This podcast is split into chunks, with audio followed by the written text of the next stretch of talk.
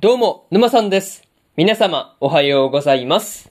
今回はですね、リアデイルの第一にての第9話の感想ですね。こちら、語っていきますんで、気軽に聞いていってください。というわけで、早速ですね、感想の方、入っていこうと思うわけですが、まずは、一つ目ですね、人魚がいた、というところで、ケーナがリットのいる村に帰ってきた翌日に、まあ、井戸の中で人魚のミミリーを保護していたわけなんですが、まあ、しばらくはね、村の方で面倒を見てもらえることになったっていうところはですね、ほっとしたところではありましたね。まあ、そんなミミリーがですね、謎の黒い穴に飲み込まれて井戸にやってきたんだっていうことを話していたわけなんですが、まあ、その別空間に移動させるっていうところは、まあ、その黒い穴っていうもの自体、誰かが仕掛けたものだったりするのかなっていうところで、やっぱり気になるところではありますね。まあ、とはいえ、ケーナに見つかった時に、ミミリーが食べないでっていう風に叫んでいたわけなんですが、まあ、そういうところのケーナとミミリーのやりとりっていうところがですね、面白くて見ていてついつい笑ってしまったなというところではありましたね。そう。なんかそういうところが見ていて面白かったなというところと、ミミリーがですね、村の公衆浴場の方に住まわせてもらうということになっていたわけなんですが、まあ、こう、マレールやルイネといったですね、村の女性陣がですね、面倒を見る気満々であるっていうところで、まあ、本当にいい人たちだなっていう風に思ったところでまあ、ありますね。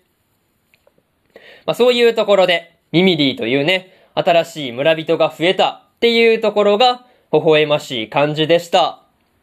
まあ、そういうところで、まず一つ目の感想である、人魚がいたというところ、終わっておきます。でですね、次、二つ目の感想に入っていくんですが、誤解されてしまったというところで、ケーナがコーラルから得た情報をもとにですね、まあ、竜宮城を目指していたわけなんですが、まあ、途中でシャイニングセイバーにですね、お姫様抱っこをされたっていうことで、まあ、こう、部下たちに誤解が生じてしまったっていうところがですね、面白いところでした。また、シャイニングセイバーにですね、お姫様抱っこされたことで、まあ、ケーナも赤面していたわけなんですが、まあ、そのことに気づいた時にですね、シャイニングセイバーも後になって真っ赤になっているっていうところがですね、見ていて微笑ましかったところでまあ、ありますね。まあ、にしてもね、シャイニングセイバーの部下たちが、まあ、未亡人が好きだったなんてっていう風な反応をしていたりするというところもですね、なかなか面白かったところでまあ、りますね。まあ、それと、ケーナの作った料理がですね、まあ、こう、美味しいっていうことで評判になっていたわけなんですが、まあ、それまではね、全然こう、美味しくなさそうなものを遠征中に食べていたんだっていうところがですね、なかなか、こう、遠征っていうのも大変なんだなと感じたところでまあ、ありましたね。まあ、とはいえ、調理スキルをですね、シャイニングセイバーが受け取ったことで、まあ、こう、まあ、団員たちのね、遠征中の食っていうものが改善すればいいなと思ったところでまあ、ありますね。まあ、そういうところで、二つ目の感想である、誤解されてしまったというところ、終わっておきます。でですね、次、三つ目の感想に入っていくんですが、不穏な気配というところで、ケーナがシャイニングセイバーたちと別れて、まあ、漁村に入っていったわけなんですが、周りの霧にはですね、ヒットポイントを削っていくっていうような効果があったりするというところがですね、なかなか厄介だなぁと思ったところでまあ、ありますね。また、戦闘があるかもしれないっていうことで、まあ、ケーナもですね、近接戦闘用に、まあ、剣を出していたりとか、まあ、こう、ケンタウロスのヘイゲル、ヘイゲルをですね、召喚したりしていたわけなんですが、まあ、ケーナにですね、まあ、そこまで警戒させるものが一体何なのかっていうところが気になるところでまあ、ありましたね。まあ、にしてもね、ヘイゲルが、まあ、ヒットポイントを削られていっている時にですね、まあ、ゾンビの攻撃を受けて倒されてしまっていたわけなんですが、まあ、そんなゾンビがですね、まあ、他には何体いるのかなっていうところが、なかなか重要そうな感じでしたね。まあ、それと、ヘイゲルをですね、こうも簡単に倒せるゾンビとなると、まあ、プレイヤーの関与っていうものをですね、まあ、こう、ケーナが疑っていたわけなんですが、本当にプレイヤーが関与しているのかどうかっていうところは気になるところでまあ、りますね。まあでもそうなってくると、まあ、こう、プレイヤーの強さっていうものも限られてくるんで、まあ、ある程度特定できたりするのかなと感じましたね。まあ、そういうところで、三つ目の感想である、不穏な気配というところ、終わっておきます。でですね、次、最後にというパートに入っていくんですが、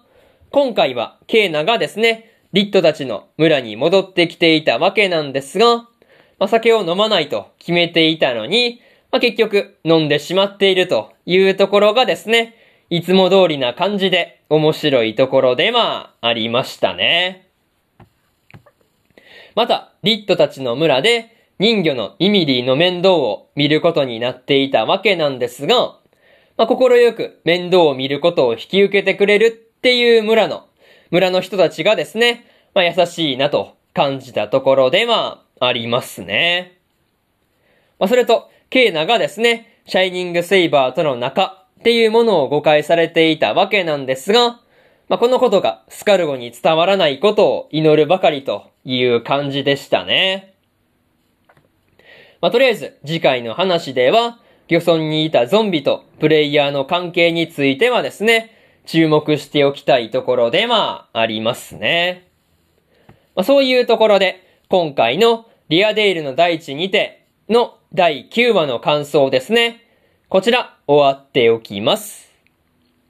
でですね、今までにも第1話から第8話の感想はですね、それぞれ過去の放送で語ってますんで、よかったら過去の放送もですね、合わせて聞いてみてくださいという話と、今日はですね、他にも3本更新しておりまして、サビクイビスコの8話の感想と、天才王子の赤字国家再生術の第8話の感想、そしてですね、殺し合いの8話の感想ですね。この3本更新してますんで、よかったらこちらの3本もですね、合わせて聞いてみてくださいという話と、明日はですね、平家物語の第8話の感想と、9の9話の感想、そしてですね、ドールズフロントラインの9話の感想ですね。この3本更新しますんで、よかったら明日もですね、ラジオの方聞きに来てもらえるとものすごく嬉しいですというところで、本日4本目のラジオの方終わっておきます。以上、沼さんでした。それでは次回の放送でお会いしましょう。それじゃあまたねバイバイ